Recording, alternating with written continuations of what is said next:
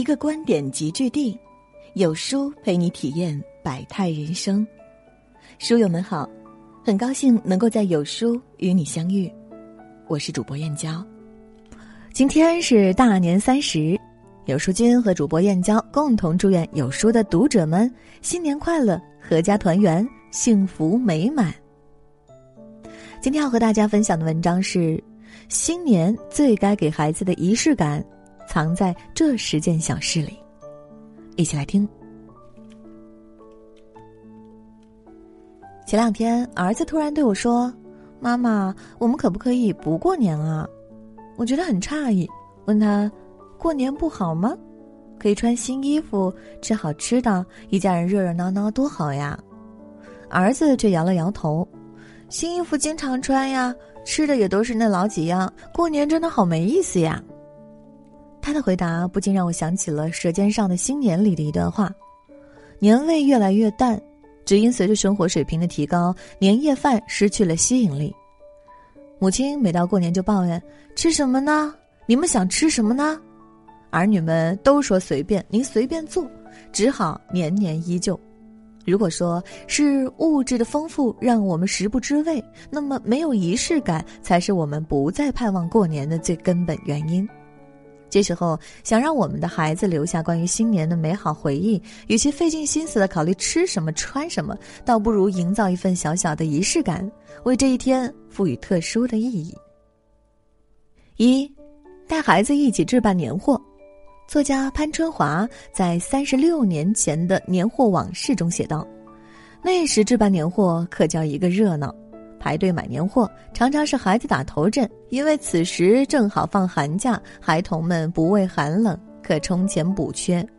待快排到位了，大人们便将事先小心剪成邮票大小的一张张年货票券，随同钞票揣在怀中，替换小孩子再去购买。到了今天，买年货不再需要排长队，只要在手机上轻轻一点就够了。可这样快捷简便的方式，却把置办年货渐渐变成了一个匆忙敷衍执行的任务。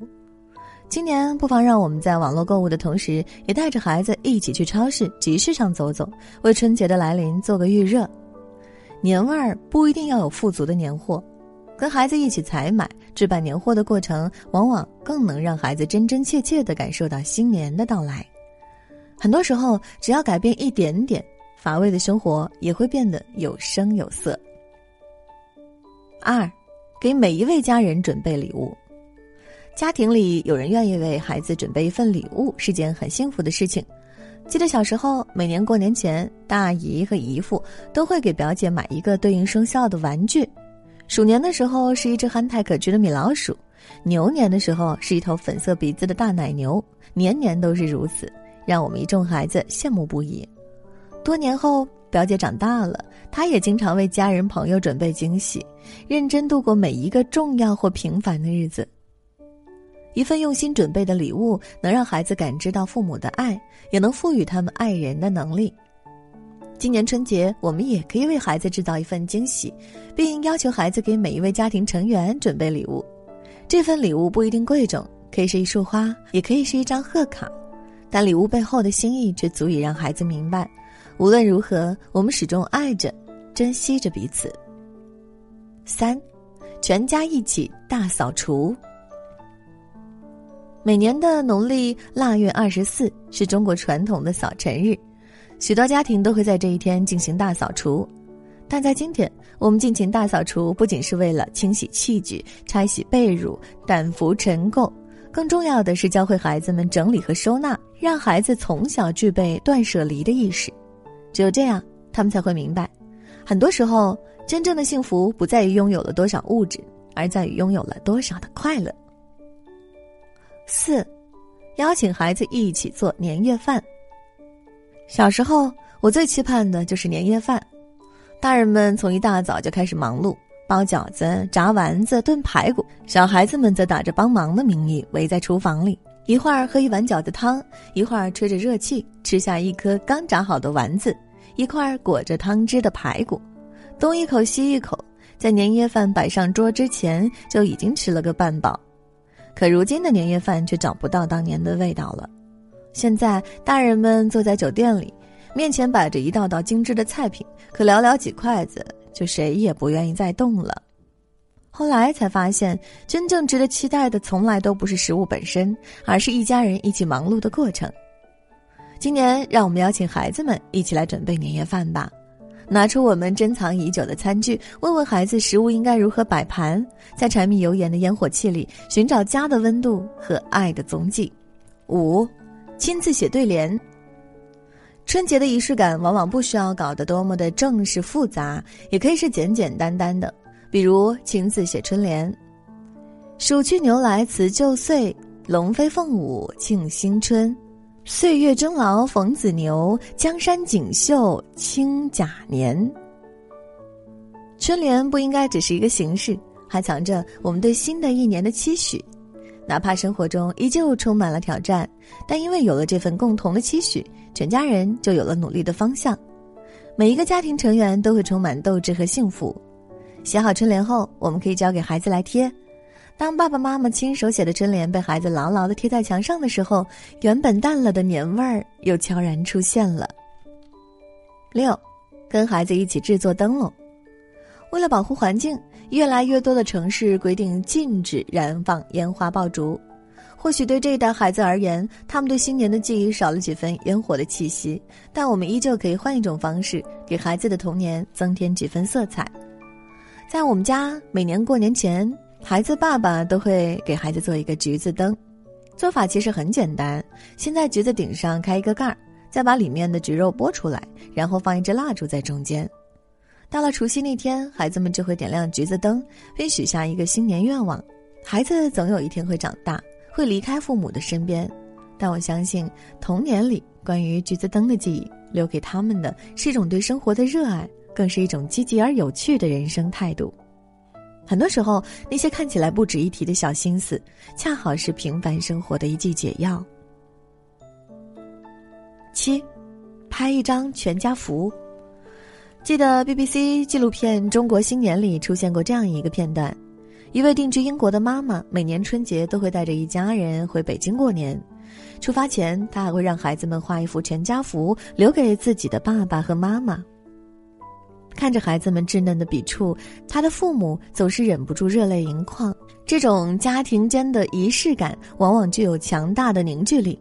哪怕相隔万里，哪怕岁月流逝，成员们依旧可以感受到家里源源不断散发出的爱意，并获得归属感。其实，我们也可以每年春节在固定的时间、固定的地点拍一张全家福。由全家福组成的相册，或许并不昂贵，但却是孩子最珍贵的回忆。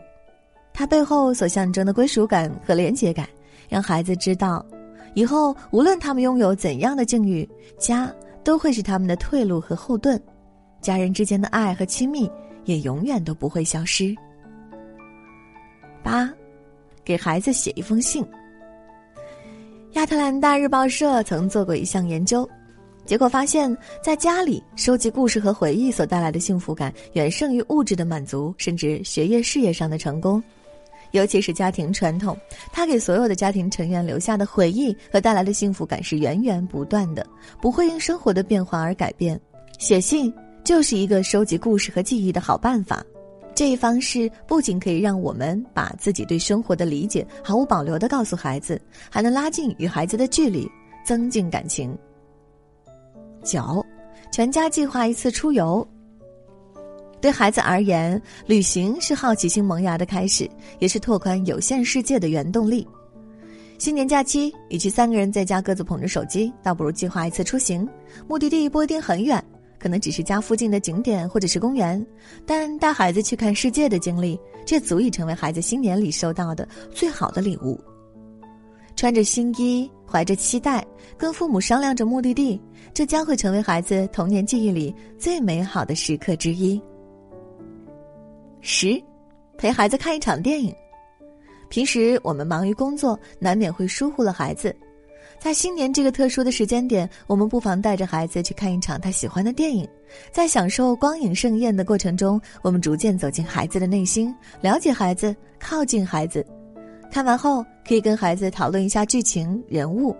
只有这样，在孩子关于童年的记忆里，我们才能留下清晰而美好的身影。而不是一个连孩子喜欢什么都不知道的一团影子。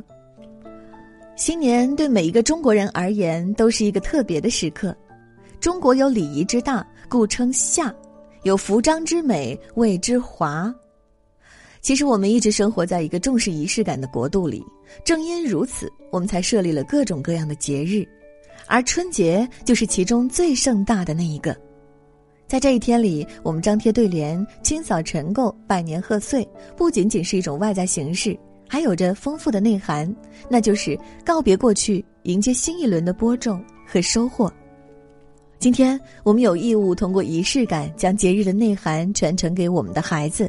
正如作家小麦鹏鹏说：“你给孩子什么样的仪式感，他就会从中获得怎样的价值观。”新年的仪式感，就是要让孩子们能够感受到，纵使时光往复，父母依旧爱你如初。无论身处何方，家都是你的归途。如此，哪怕遇到再多困难，孩子也能心怀感恩，不畏艰难的走过一生。